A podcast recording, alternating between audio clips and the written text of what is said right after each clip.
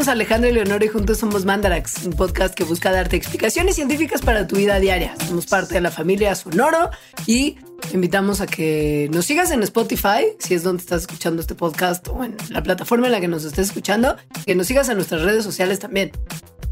Nuestras redes sociales son en Facebook, Mandarax lo explica todo, en Twitter, Mandarax y en Instagram, arroba las Mandarax. Y muchas gracias. Sí, muchas gracias a todos los que nos siguen y a todos los que son Patreons. Si usted no sabe qué es ser Patreon, visite patreon.com diagonal mandarax. Hoy les vamos a hablar de un tema que de hecho fue votado por los actuales Patreons.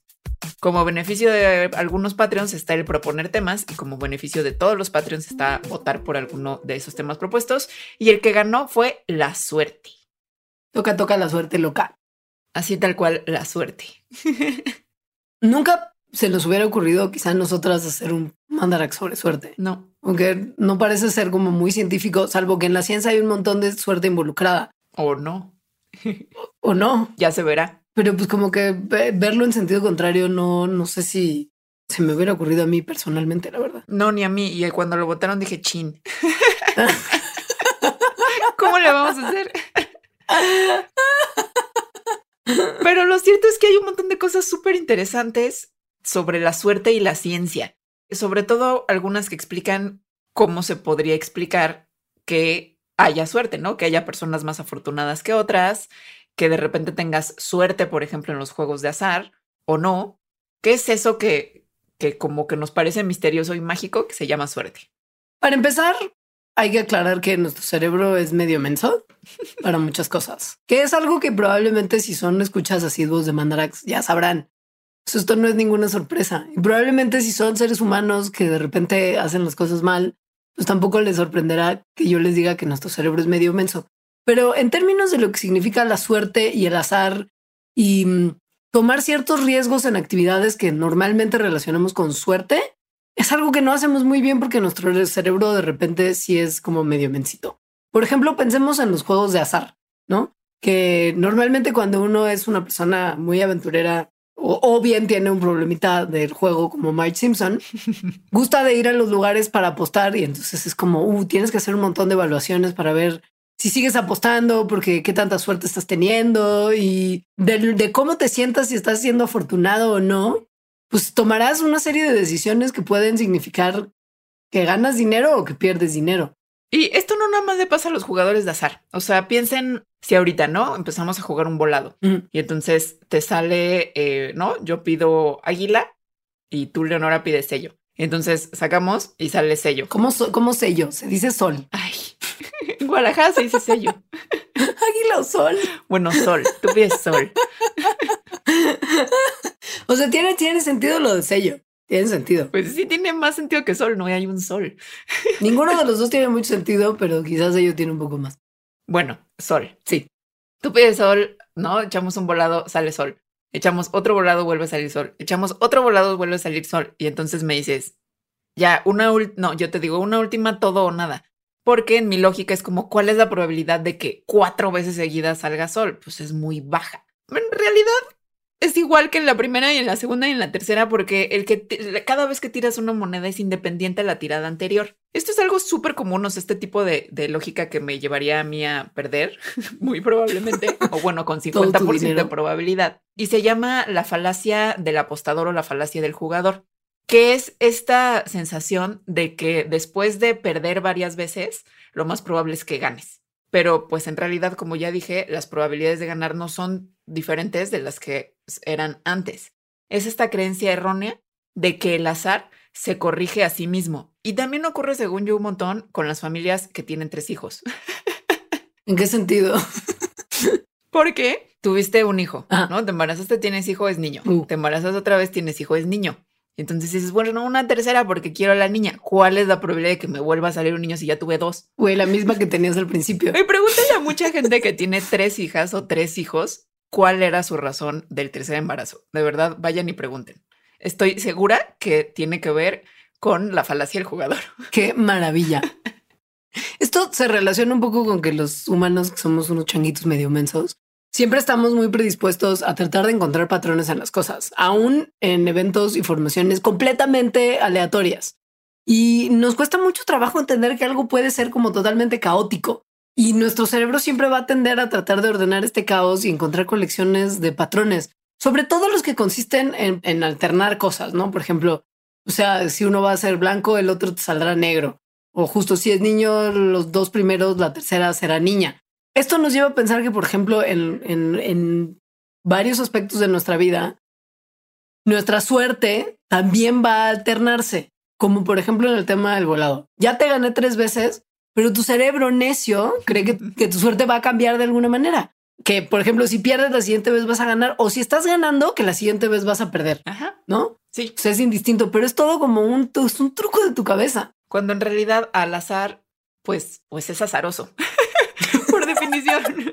Sí. entonces hicieron un estudio para entender qué pasa en el cerebro, o sea, qué hay detrás de estas decisiones que parecen irracionales, ¿no? O sea, de pensar que el azar no funciona de forma azarosa.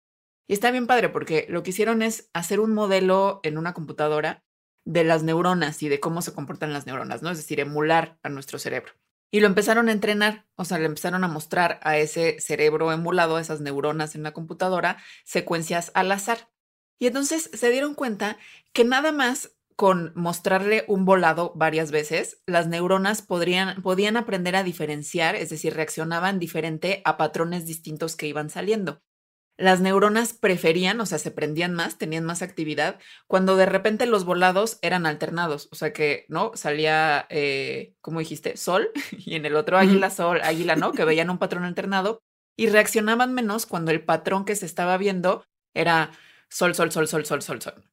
Entonces, esto quiere decir que las neuronas se comportan como los jugadores en un casino. O sea, que cuando el resultado de un volado es sol, entonces predicen, se activan más, diciendo que el siguiente va a ser águila. Y no se prenden más, realmente no reaccionan si el siguiente resultado es el mismo, ¿no? Es uno que a las neuronas les parecería poco probable.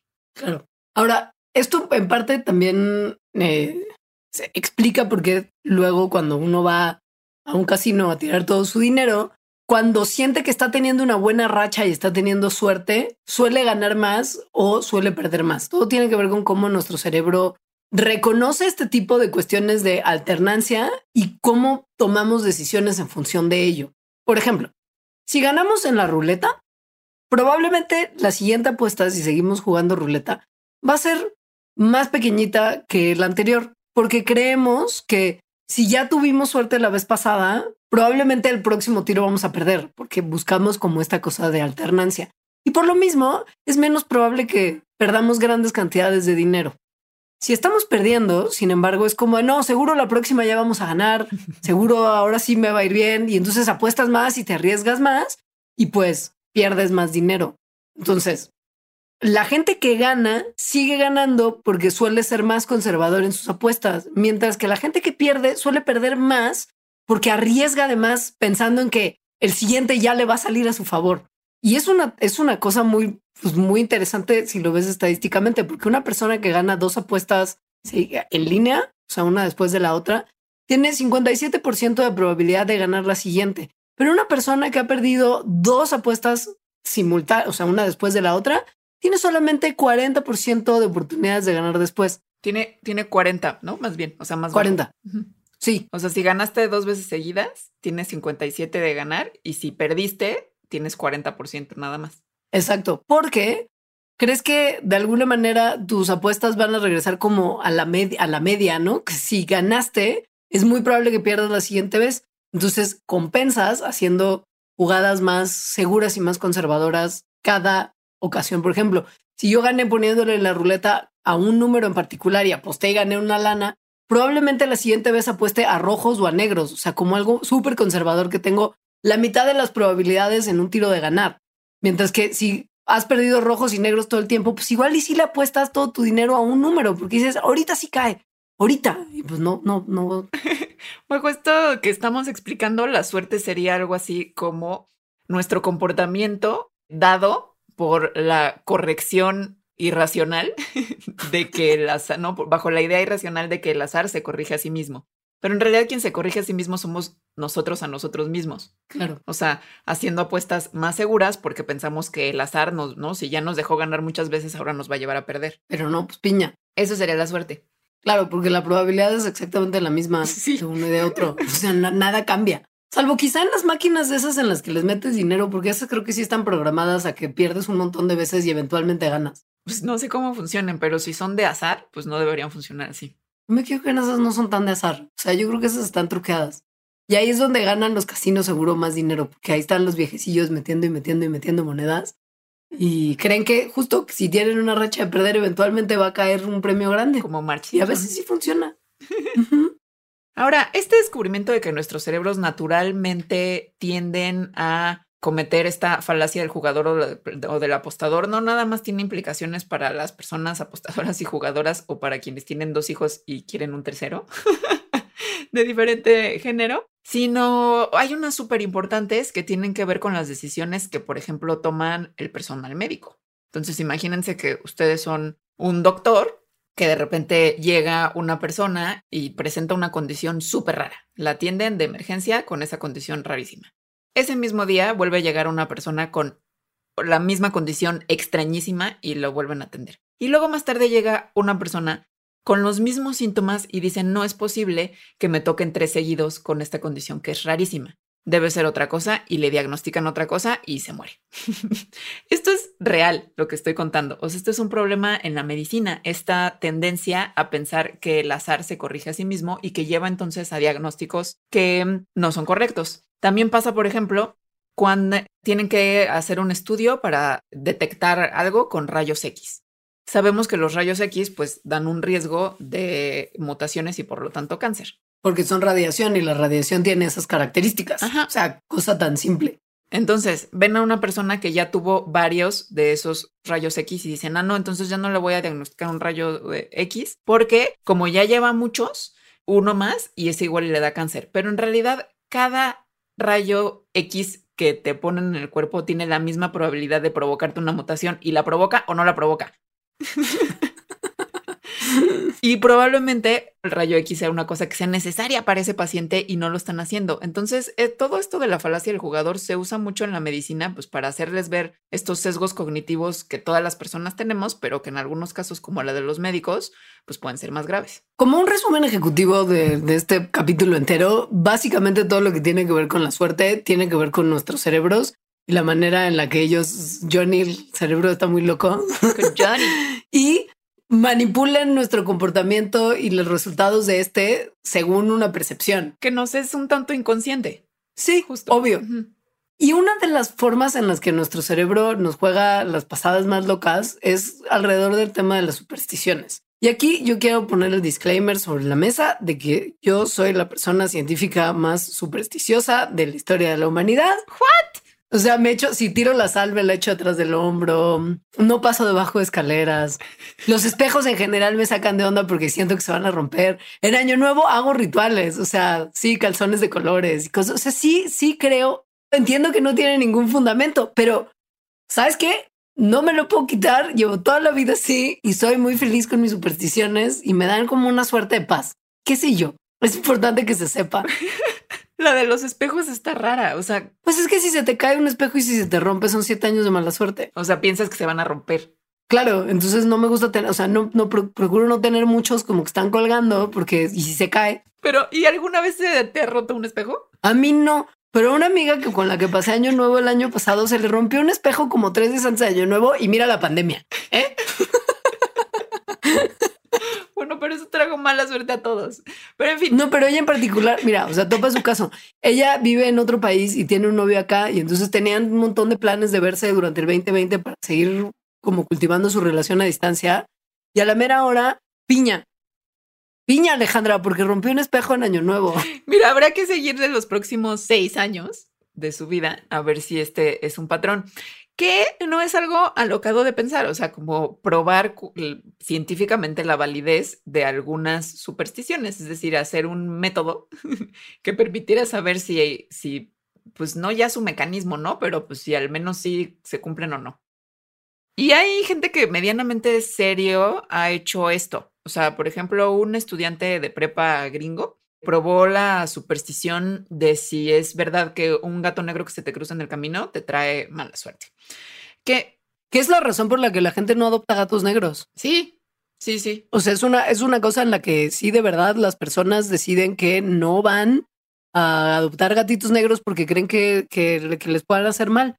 Este chavo lo que hizo fue una cosa muy simple, probar la suerte con un volado justamente. Entonces ponía a dos personas a, hacer un volado y luego hacía que un gatito negro cruzara el camino de ambos. Y después veía si cambiaba la suerte, es decir, si, eh, ¿no? si el volado que estabas apostando, pues te salía peor si el gato negro había cruzado por tu camino. Y hizo incluso un grupo control en el que puso un gatito blanco cruzar en el camino también. y bueno, el resultado es que daba igual. O sea, si había gato negro cruzándose en el camino, el resultado del volado era igualmente aleatorio. Exacto, o gatito blanco. Ajá. Ahora, hay muchos estudios que muestran que las supersticiones sí podrían funcionar, pero no de la manera en la que gente crédula como yo pensamos que funcionan. Sobre todo las supersticiones asociadas como a Lucky Charms, o sea, como a objetos que te traen suerte. como amuletos. Exacto. Por ejemplo, en este mismo experimento se entrevistó a un montón de voluntarios sobre cuestiones de suerte y se reveló que el 80% de ellos creían en la buena suerte, ¿no? Entonces les dieron la instrucción de que con un palo de golf como, como de mini golf metieran pelotitas de golf en un agujero que estaba como a, a metro y medio de distancia. O sea, muy fácil. Que sí, no es una cosa para nada imposible, pero si no eres un mini golfista profesional, pues igual y tampoco es tan sencillo conseguir un hoyo en uno. Me encanta el mini golfista. Imaginé chiquitos.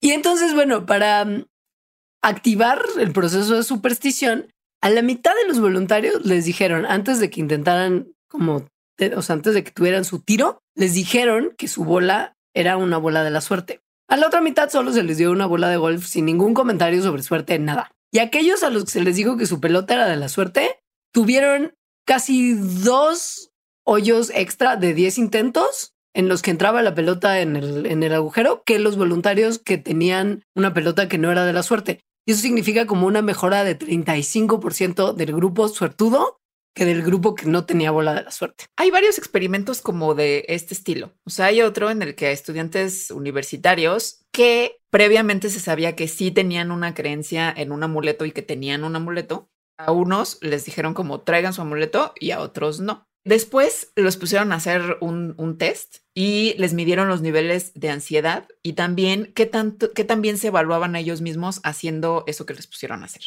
Que lo que les pusieron a hacer fue básicamente un memorama. O sea, ver, ¿no? Que- ¿no? Cartitas y, ¿no? y juntar pares. A los que habían llevado su amuleto, les fue mejor en el memorama. O sea, eh, tuvieron un mejor desempeño que a los que no traían el amuleto y que por lo tanto no tenían como esa suerte extra, ¿no? Que les habría brindado el objeto. Pero algo bien interesante es que los que traían el amuleto también se habían calificado ellos mismos como mejores para hacer la tarea, aunque tenían los mismos niveles de ansiedad que los demás. Entonces esto muestra que no es que te sientas más calmado si tienes un amuleto o no, ¿no? O sea, se sentían igual de incalmados, igual de nerviosos antes de hacer el memorama, pero los que traían su amuleto sí se sentían como más empoderados, digamos, o sea, como que tenían una creencia de que podían hacer las cosas más alta que los que no traían su amuleto. Eso es bien interesante porque el que se active nuestra superstición puede generar efectos que mejoran nuestro desempeño realizando una tarea en particular. Y un componente súper clave para que nos vaya bien es qué tan eficaces somos. Y pues Y qué tanto nos la creemos, ¿no? De ser- Exacto. ajá.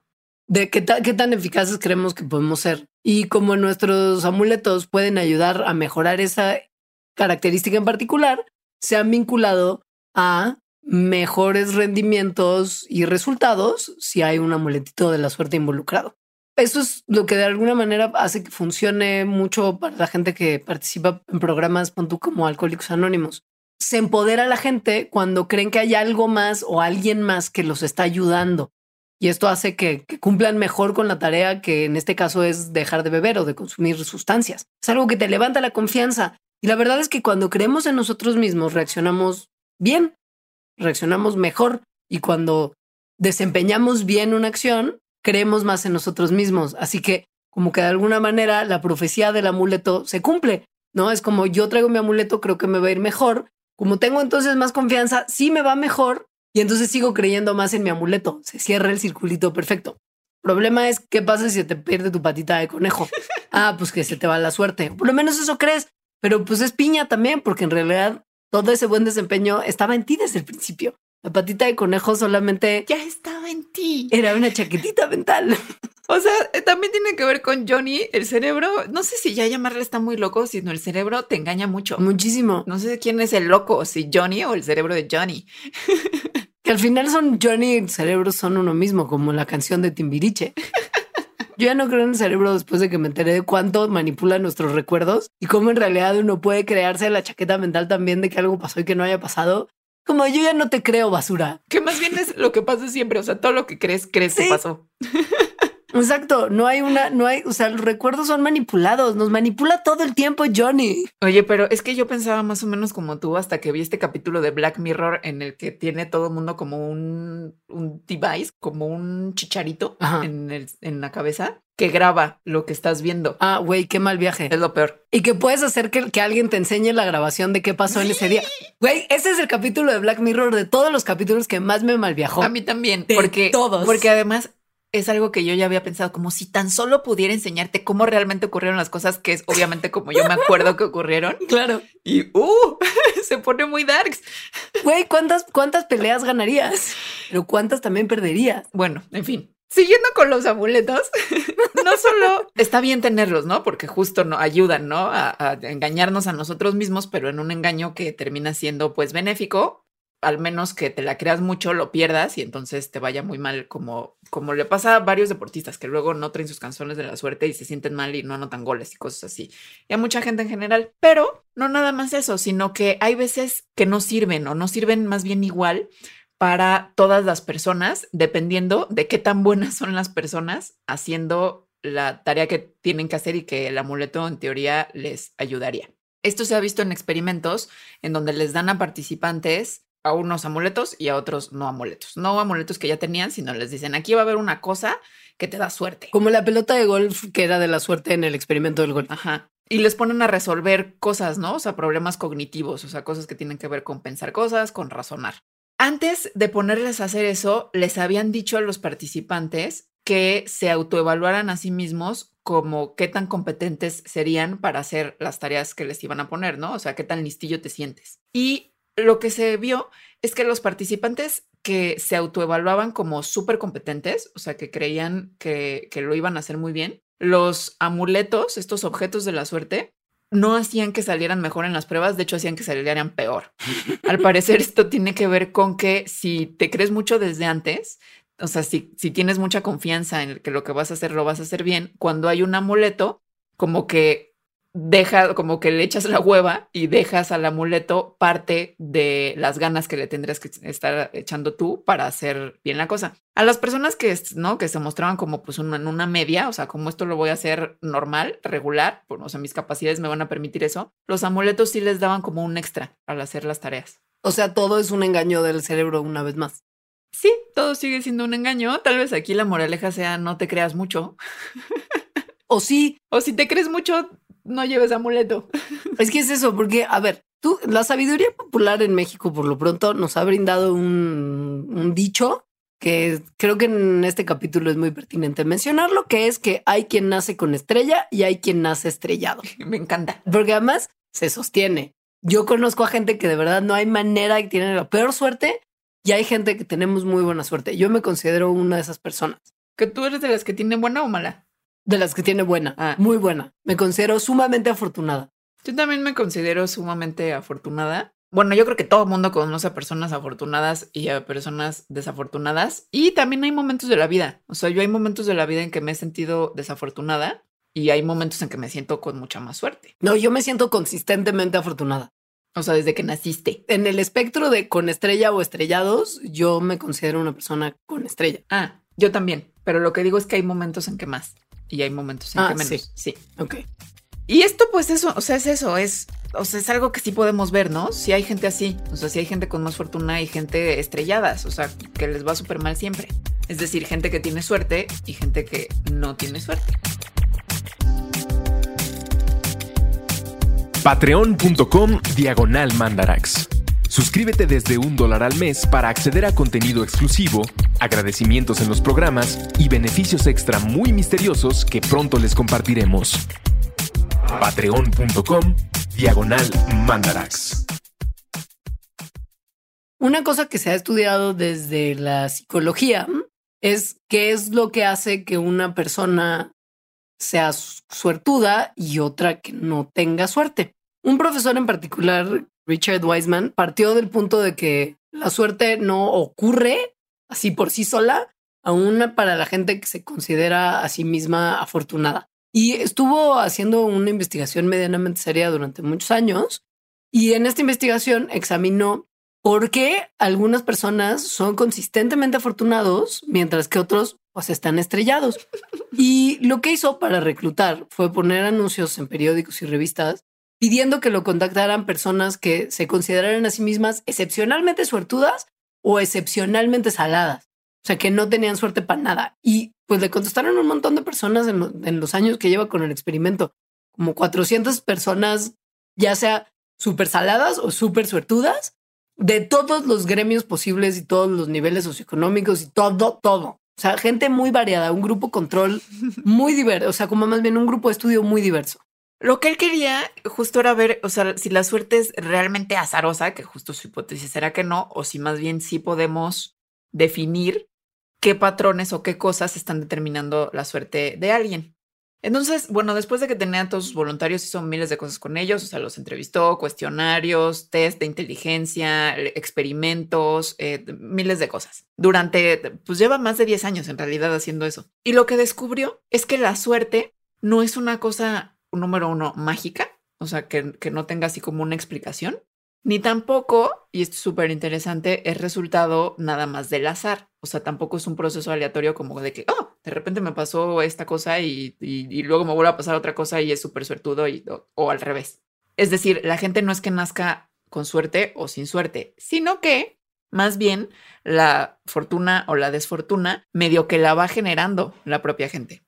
Y esta generación a partir de sus resultados formuló cuatro principios en los que las personas justo generan la buena suerte. El principio número uno es maximiza las oportunidades del azar, es decir, ten atención a cuáles son las oportunidades que se van presentando en el día a día. El principio dos es espera una buena fortuna, es decir, la gente afortunada, consistentemente afortunada, muestran como una certeza de que el futuro va a estar bien, o sea, de que en el futuro van a tener buena suerte. Entonces, esta expectativa que se hacen ellos mismos se transforma en lo que decía Leonora hace rato como esta profecía que se autocumple, nada más que es una profecía buena, o sea, de que algo bueno va a pasar. Y eso les permite que si hay cosas desafortunadas, es decir, si hay eventos desafortunados, puedan persistir después de ellos, porque siguen teniendo esa expectativa de que el futuro va a ser mejor, lo cual además modifica la manera en que interactúan pues con otras personas, con ellos mismos, con las situaciones y eso les va creando como un camino pues más positivo. El que creo que es muy interesante y que mucha gente lo hace con más facilidad que con que otras es escuchar como a tu instinto. O sea, como que si tu instinto te dice que tienes que hacer algo de eso que, que la gente luego dice que lo siente como en la panza, o sea, como que, como que algo le vibró y que lo, que lo tiene que hacer. La gente que es suertuda toma decisiones efectivas escuchando a esta intuición y a lo que le dice su pancita.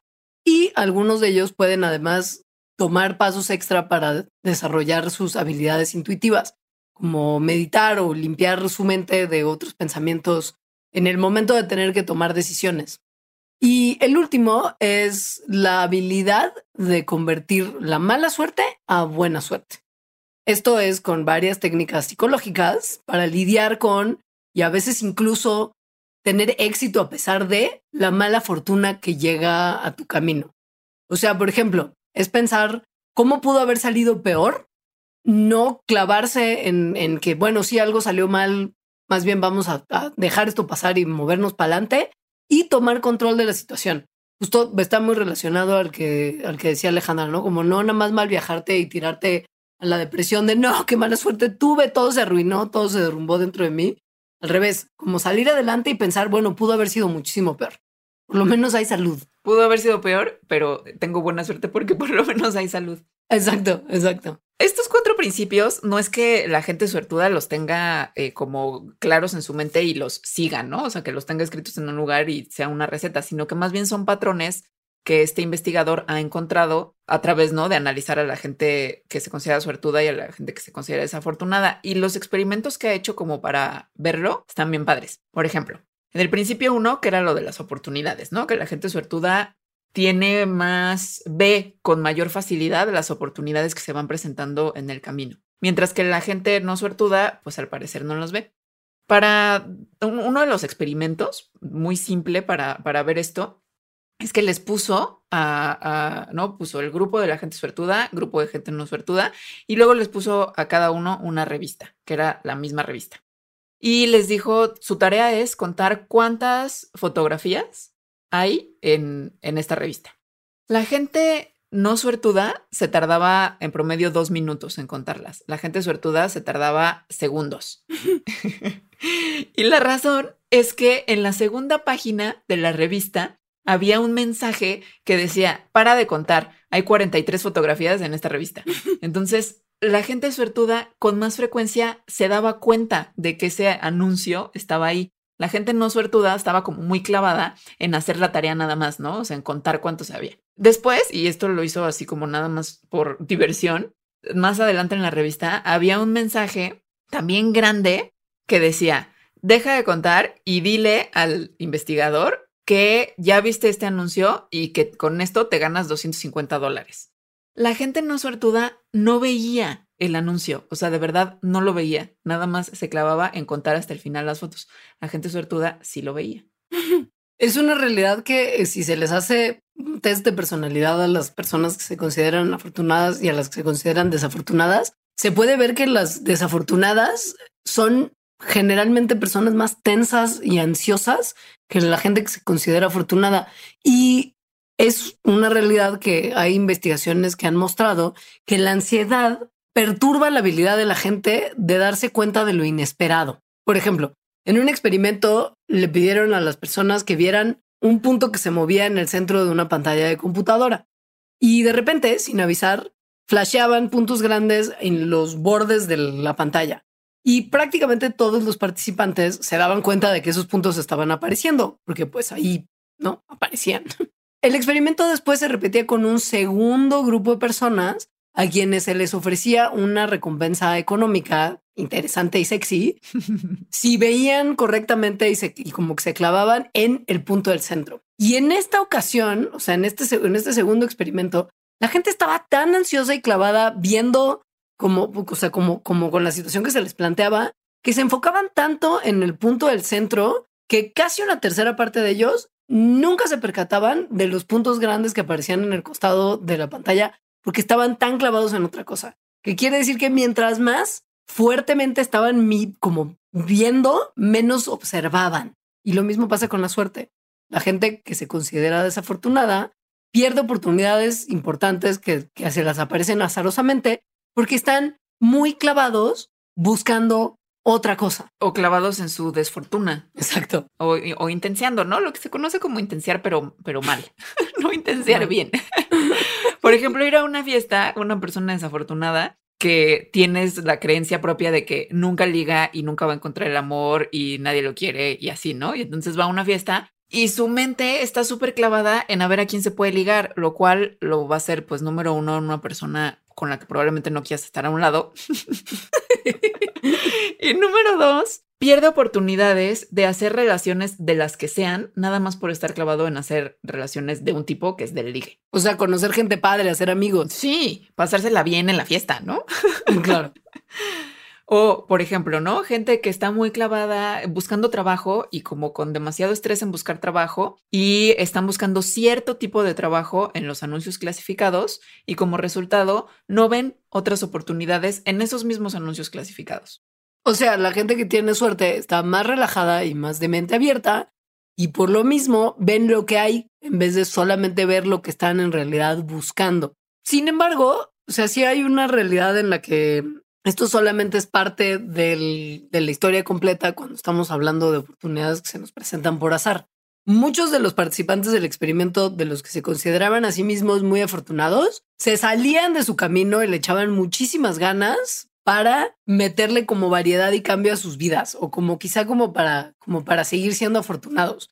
O sea, por ejemplo, antes de tomar una decisión importante, uno de los participantes afortunados del estudio alteraba constantemente su ruta al trabajo, ¿no? O, por ejemplo, también eh, como que vas a una fiesta y solamente hablas con gente que está vestida de un mismo color.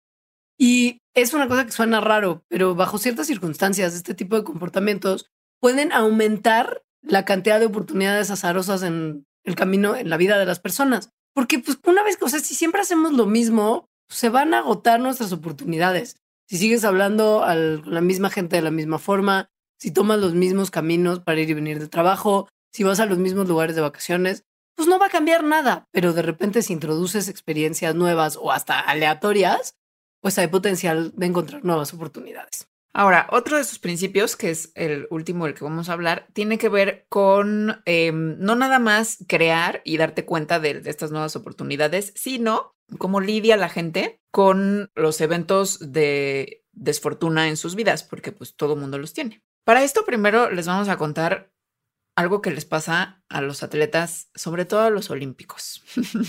Se ha visto que mm, medalla oro, plata, bronce. Cuando ven cómo se siente cada uno de estos, bueno, los de oro son los que se sienten mejor y ni vamos a hablar de ellos, pero los que ganaron medalla de bronce se sienten mucho más felices que los que ganaron medallas de plata. Esto es una tendencia muy general y la razón tiene que ver con cómo los atletas piensan sobre el desempeño que tuvieron para ganarse esas medallas. Los medallistas de plata, al tener ese segundo lugar, eso hace que sus cerebros se enfoquen en la idea de que si lo hubieran hecho tantito mejor, habrían ganado oro, habrían sido el primer lugar. En cambio, los que ganaron en tercer lugar la medalla de bronce tienden a enfocarse en que si lo hubieran hecho tantito peor, no ganaban nada. Esta habilidad para imaginarnos cosas que podrían haber pasado, pero que no pasaron, o sea, porque ni el pensamiento de los de bronce ni los de plata pasó en realidad, se le dice en psicología como contrafactual. Y al parecer este pensamiento contrafactual es lo que diferencia en cómo lo estás contrafactuando, pues, o sea, cómo estás pensando cosas que no pasaron, diferencia a las personas suertudas de las personas saladas. Esto se, comprobó con una investigación una vez más medianamente seria. Le presentó el investigador a gente suertuda y salada algunos escenarios de poca suerte y fue como de a ver cómo reaccionan. Entonces, el escenario que les planteó fue como, ok, banda, tanto suertudos como no suertudos. ¿Qué pasa? O sea, imagínense que están esperando en la fila del banco y de repente entra un ladrón armado y quiere robar el banco y para amenazar a la gente dispara y ¡pum! A ti te pega la bala que disparó en el brazo.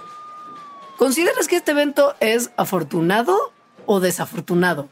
Yo creo que yo estoy en el grupo desafortunado porque ahorita que lo dijiste dije, chale, qué mala suerte. Pues sí, qué mala suerte que estás en el banco justo el día que fueron a saltar y justo, güey, te pegó a ti la bala. La bala que ni siquiera te dispararon a ti. Exacto. O sea, sí es como de chale, qué mala onda. Eso, es lo, eso es lo que pensaría la gente no suertuda, que esto es un evento súper desafortunado y que chale con mi mala suerte que estoy en el maldito banco en ese maldito momento. En cambio, la gente suertuda veía el escenario como algo afortunado porque, chale, me pudo haber ido mucho peor y la bala quizá no me pegaba en el brazo, sino me pegaba en la cabeza y me muero. O sea, pero la, la, la experiencia era diametralmente opuesta. O sea, era realmente como, era un universo distinto, era como si hubieran vivido otra experiencia totalmente diferente. O sea, la gente con suerte, de que se considera con suerte, tiende a imaginarse de manera espontánea. No es que estén pensando todo el tiempo, voy a pensar positivamente, no, sino que así es como piensan realmente, como las cosas gachas que les pasan podrían haber sido peores. Y al tener este tipo de pensamiento, se sienten mucho mejor sobre su propia suerte, sobre sus vidas, ¿no? Sobre ellos mismos. Eso les ayuda a que las expectativas sobre el futuro, pues siempre sean positivas, ¿no? O sea, como que ven el futuro de que se va a poner mejor, lo cual incrementa sus probabilidades de construir las cosas que les llevarían a esos escenarios de positividad. Ahora, se preguntó este vato como de, ok, si todo tiene que ver con Johnny, el cerebro está muy loco, nosotros estamos muy locos, igual este asunto de la suerte se puede entrenar. O sea, si yo ya vi que estos principios ayudan a determinar si alguien tiene suerte o no, pues si se los enseño a la gente que se considera desafortunada, chicle y pega empieza a aumentar la cantidad de buena suerte que se encuentran en su vida. Entonces se inventó algo que se llamaba como la escuela de la suerte, que era una serie de experimentos que examinaban si la suerte puede mejorarse, haciendo que las personas desafortunadas empiecen a percibirse a sí mismas como personas afortunadas y empiecen a comportarse como tal. Y los resultados fueron súper dramáticos. El 80% de la persona a la que le enseñó todo esto y los metió como a la escuela de la suerte, ahora estaban más felices, más satisfechos con sus vidas y probablemente lo más importante de todo, con más suerte. La gente desafortunada se convirtió en suertuda y la gente suertuda se convirtió todavía en más suertuda. Entonces, esto está padre porque lo que está diciendo es que la suerte o la desfortuna o lo salado, pues es resultado de nuestros pensamientos y de nuestro comportamiento, lo cual ambos se pueden cambiar y por lo tanto hay un potencial ahí de que la gente pues empiece a tener más suerte. Y además también, como al entenderlo así, tiene un efecto muy interesante en el pensamiento crítico, porque le quita como este pensamiento mágico a la suerte, sino más bien la empiezas a ver desde un punto más racional, en donde pues tienes chance, como ya dije, de hacer cosas. Aunque, pues sigue sonando un poquito, o sea, si lo dejamos hasta ahí, sigue sonando como de revista de autoayuda. de autoayuda, en donde si nada más cambias cómo piensas, te va a ir mejor en la vida. O sea, la gente es pobre porque quiere. Ajá. Si te dio cáncer, no, o sea, esa mala suerte que te haya dado cáncer y que perdiste por lo tanto tu trabajo, pues es por tus pensamientos negativos. Y pues no, o sea, no estamos negando todo lo que acabamos de explicar de este investigador y que efectivamente la manera en que pensamos y nos comportamos tiene un efecto medible en las oportunidades y en cómo vamos haciendo las cosas en la vida y eso se puede leer como suerte, pero no todo es pensamiento positivo. Un señor de nombre Scott Barry Kaufman escribió un artículo para Scientific American al respecto que tiene que ver con el éxito, la suerte, las oportunidades y el privilegio como tal, porque todas están íntimamente relacionadas. Y se parte de la pregunta, bueno, ¿qué es lo que se necesita para tener éxito? ¿Cuáles son los secretos de la gente exitosa? Porque normalmente se cree que uno puede aprender de las personas exitosas porque son sus características personales, su talento, sus habilidades, su capacidad mental, su tenacidad, su trabajo duro, optimismo, todo lo de revista de autoayuda básicamente. No solo de autoayuda, ¿eh? O sea, ahorita que lo decías, todo esto también es de revista como del entrepiernur. Es cierto. como, ¿cómo ser el mejor entrepiernur del mundo? Pero, ¿qué es la autoayuda para la gente que quiere ganar dinero? Pregúntale a la gente de Nexium. Era todo eso. Sé que se dice entrepreneur, pero tenemos la broma de entrepiernur. Mm, sí, nos gusta más. Solo lo dije para que no pensaran que, así lo Que lo dijo mal Alejandra. No, es, es unos LOLs. unos LOLs de antaño, además.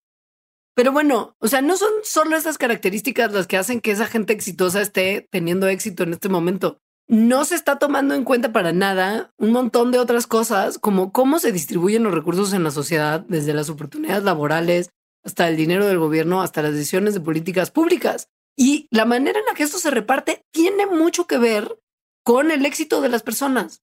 Es así. O sea, sobre todo que hay patrones muy evidentes que no se explican nada más con el talento y como las características individuales de cada quien, que tienen que ver con el éxito de cada quien. Por ejemplo, les vamos a decir algunos números.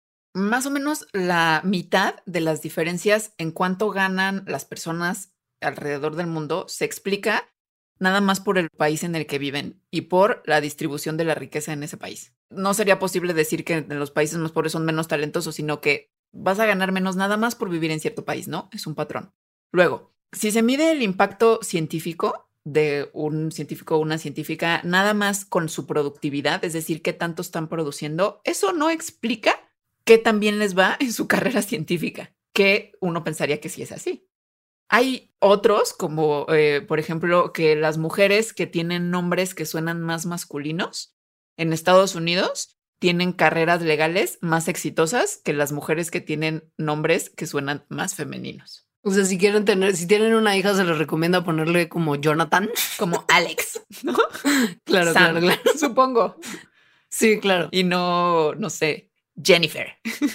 Es que es una cosa muy loca. O sea, hay ciertas, hay ciertas cosas que hacen que la gente que reparte dinero, oportunidades y privilegios se los repartan a cierto tipo de personas más que a otras. O sea, lo que menciona Alejandra son solamente ejemplos, pero la realidad es que tendemos a darle recursos a aquellos que tienen una historia pasada de éxito y tendemos a ignorar a aquellos que no han tenido éxito en ese momento, porque asumimos que los más exitosos también son los más competentes, pero no es así. O sea, la meritocracia como tal. Exacto, porque literal hay un montón de cosas que rodean a una persona como el bagaje, su lugar de origen, sus conexiones, un montón de cosas que los van a hacer más exitosos que otros. Y esta es una eso es algo que no que no podemos negar. La pregunta posterior sería decir, bueno, ¿qué tanto entra una dimensión extra que es la de la suerte en todo esto? ¿Y son acaso las personas más exitosas, las personas más afortunadas de nuestra sociedad? ¿O una cosa con la otra no tiene nada que ver? Sí, o sea, ver, eh, dentro de la suerte, aquí lo que estamos diciendo es todo lo que no tiene que ver con tus características individuales de talento. Y tres investigadores italianos hicieron un, una modelación en computadoras para ver cómo, cómo funciona esto en la sociedad, ¿no? Como un modelo de cómo podría funcionar esto en la sociedad. Entonces, en esto pusieron como agente de computadora, como unos Sims, que tenían 20 años al principio y les pusieron 40 años de su vida, que esto estaba simulando pues la evolución de sus carreras, ¿no? O sea, como desde que trabajaste los 20 a los 60 años. A estos individuos hipotéticos les pusieron diferentes grados de talento, es decir, desde el principio les asignaron diferentes grados de talento. Algunos eran más talentosos y otros eran más talentosos. Los pusieron a vivir en su mundito de computadora, en donde se encontraban azarosamente con eventos de suerte y eventos de no suerte. No le dieron un nombre a los eventos de suerte y no suerte, sino nada más eh, de repente te encuentras con un evento de más suerte y ese evento de más suerte lo que hacía en el modelo de computadora era aumentar las oportunidades para explotar el propio talento que ya tenía cada monito.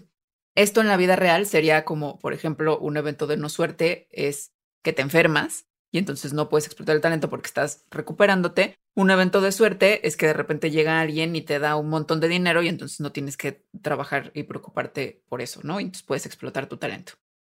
Les dejaron, ¿no? Entonces hacer esto con este modelo durante 40 años, o sea, años, entre comillas, años de, de monito de computadora. Y está súper interesante lo que encontraron, porque encontraron algo muy similar a lo que pasa en la vida real. Primero, que un pequeño número de personas va a tener el mayor éxito de toda la población de estos Sims. Al final de la simulación de 40 años, mientras que los talentos fueron distribuidos de manera como normal al principio del experimento, el éxito no estaba distribuido de manera normal. Los 20 individuos más exitosos tenían el 44% de la cantidad total de éxito. El éxito porque lo medían con unidades. O sea, como que al principio empezabas con 10 unidades de éxito y después de seis meses que te exponían a un evento exitoso o no exitoso, te iban quitando y poniendo unidades dependiendo de cómo reaccionaban a esta simulación, ¿no?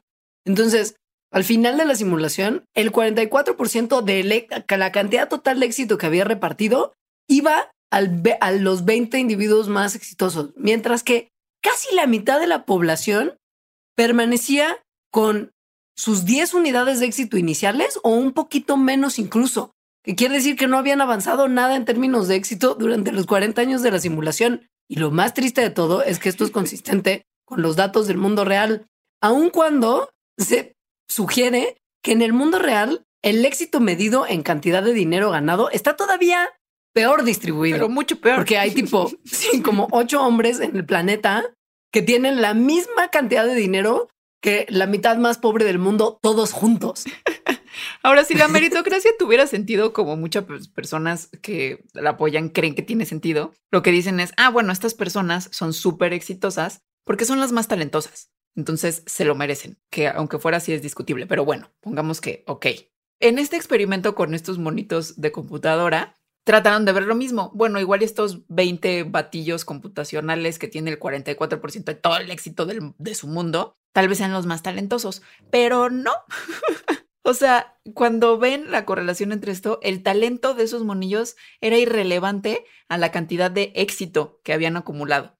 Aquellos que tenían mayor talento sí tenían una mayor probabilidad de ir incrementando su éxito, pero los más exitosos tenían un talento promedio, o sea, eran mediocres, por decirlo así. Entonces, sí el talento contaba para un poquito, o sea, los monitos talentosos sí explotaban de mejor manera eh, las oportunidades que se les iban presentando, pero no eran los más exitosos del mundo. Eran, sí, como mediocres pero suertudos. Sí. Más que más talentosos pero salados. Así es. y es como una cosa que, que resulta interesante al momento de analizar cómo nos movemos en la sociedad, porque pues sale la pregunta como, ok, si esto es así, ¿qué se puede hacer para aquellos que son los más capaces de capitalizar en las oportunidades que se les aparecen, tengan las oportunidades que necesitan para ser exitosos?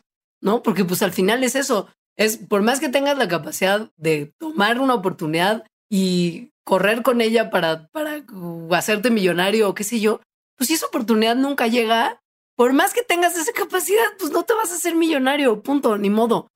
Y eso a, nadie le conviene en realidad, o sea, ni a la persona individual, digamos, muy talentosa, pero ni al mundo en general. O sea, en el mundo en general lo que queremos es que las personas exploten todo su potencial. Pues sí. Y si en el mundo se usan estrategias meritocráticas para asignar reconocimientos o dinero o recompensas basándose en el éxito pasado de la persona, pues está creando una situación en la que la gente rica se convierte en más rica y la gente pobre se vuelve más pobre. Entonces hay que pensar como, ¿es esta la estrategia más efectiva de maximizar nuestro potencial? ¿O qué sería como mejor? A ver, si tengo una cantidad de dinero que repartir, le doy un dineral a unos cuantos personajes que ya habían mostrado ser previamente exitosos, o más bien reparto ese gran chunk de dinero en pedacitos más pequeños y se los reparto a gente que su éxito ha sido promedio a lo largo de su vida. Es una pregunta fundamental de cómo debemos distribuir los recursos que hay disponibles para maximizar el éxito de todas las personas. Y esto, bueno, lo hicieron, para no hacerles el cuento muy largo, con justo simulaciones en este mismo mundito de batillos computacionales. Bueno, batillos y batillos, no tenían género. No, eran entes. Viendo cómo, cómo se podría maximizar el éxito de la población en general repartiendo recursos. Y lo que encontraron es que si los recursos se reparten incluso al azar, o sea, al chile, el éxito total de la población es mayor que si se reparten nada más meritocráticamente, o sea, como dándole a los que ya habían mostrado más éxito, porque el éxito no está basado en el talento, como ya vimos. Y eso no nada más se ha hecho en, cosas, o sea, como en este tipo de, mundos simulados, sino en el mundo real también. O sea, eh, en Canadá se hizo, por ejemplo, se les dio el dinero que se tenía para investigación científica. Se hizo como pues, un intento de hacerlo justo de, de, no basarlo únicamente en el éxito pasado y en el mérito pasado, sino que se les repartió, ¿no? De una manera como, no importa si ya tuviste un funding en el pasado, si ya se te dio dinero en el pasado, te lo voy a dar también. Y eso al parecer resultó en que había pues mucha más investigación y que además se encontró que, o sea, que concentrar el dinero en investigadores de élite, es decir, en como los más exitosos, entre comillas, generalmente producía resultados en investigación marginales, o sea, no era mejor. Piensen en todos los foncas que no les han dado. No es cierto, claro. ¿Y qué podrían haber hecho si sí se los hubieran dado en vez de nada más darle a los mismos consentidos del Fonca todos los años? ¿Y qué resultados el Fonca en general habría tenido? Mm. Lo que esto está diciendo es que serían mejores si se repartían al Chile. Claro. O sea, lo que concluyen es que la mejor estrategia para repartir recursos es una en la que un número como de, de, recursos se distribuye equitativamente para todos.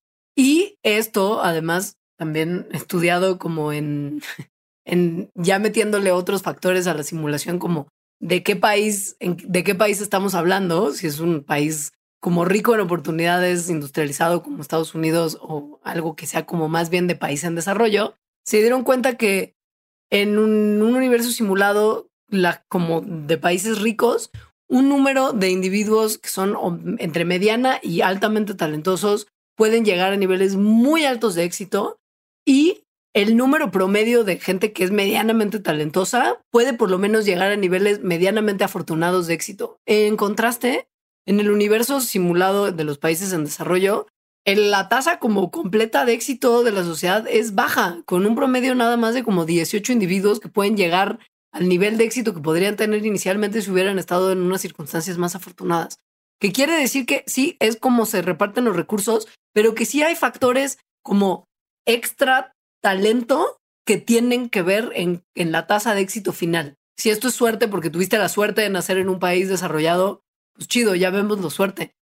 Pero sí hay, o sea, sí participan este tipo de, de, de factores para determinar quién es exitoso en una sociedad o no. O sea, la suerte son las oportunidades y que finalmente, pues podríamos decirlas que son los privilegios que cada quien ha vivido. Sí. Que te van ayudando a poder hacer las mejores cosas que podrías hacer.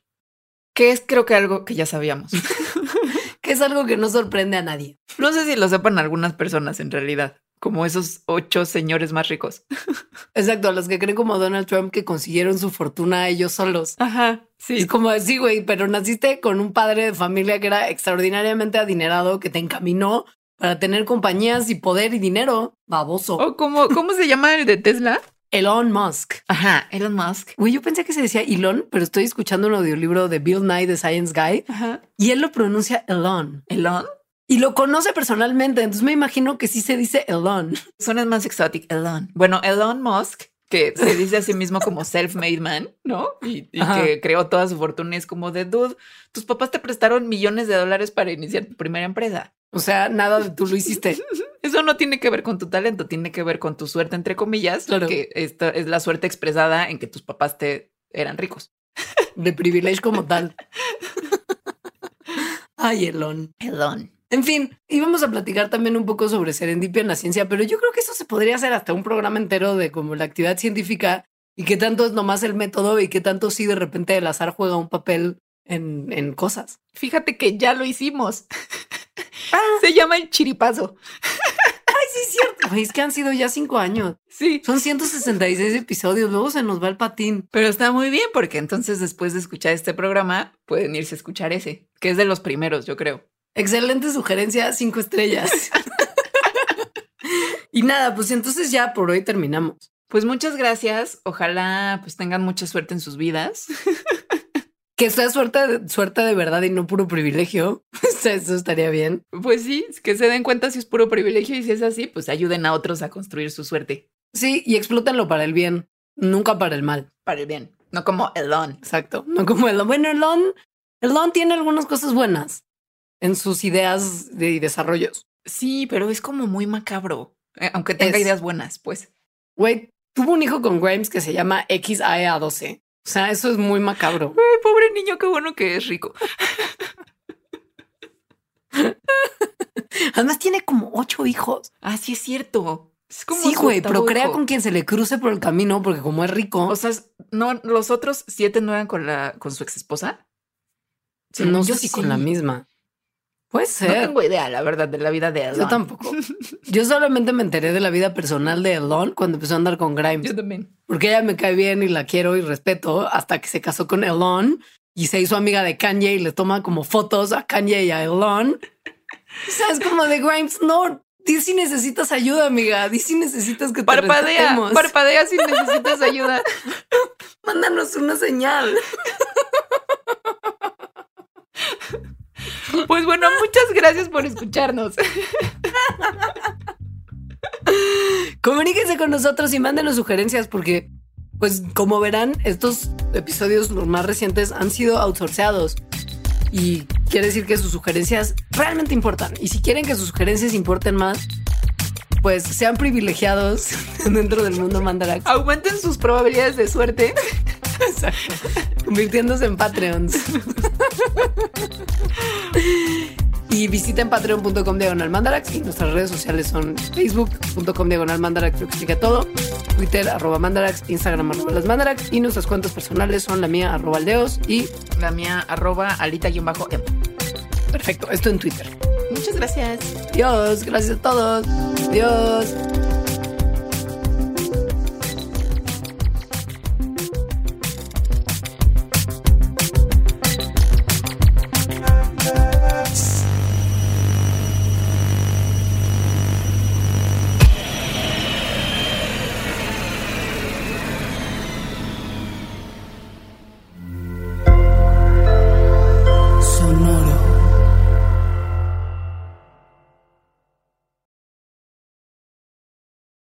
Top Expansión Tecnología. Gadgets, lanzamientos, reportajes y el negocio de las tecnológicas. En 10 años, el metaverso aportará 5% al PIB de Latinoamérica. Internet ha representado muchos cambios para el mundo y la religión no se ha escapado de ello. Los mexicanos cada vez tenemos casas más tecnológicas. Todo en menos de 5 minutos. Top Expansión Tecnología. Xbox tiene una nueva multa. Adam Mosseri, director de Instagram. Top Expansión Tecnología. De lunes a viernes, a partir de las 6 de la mañana.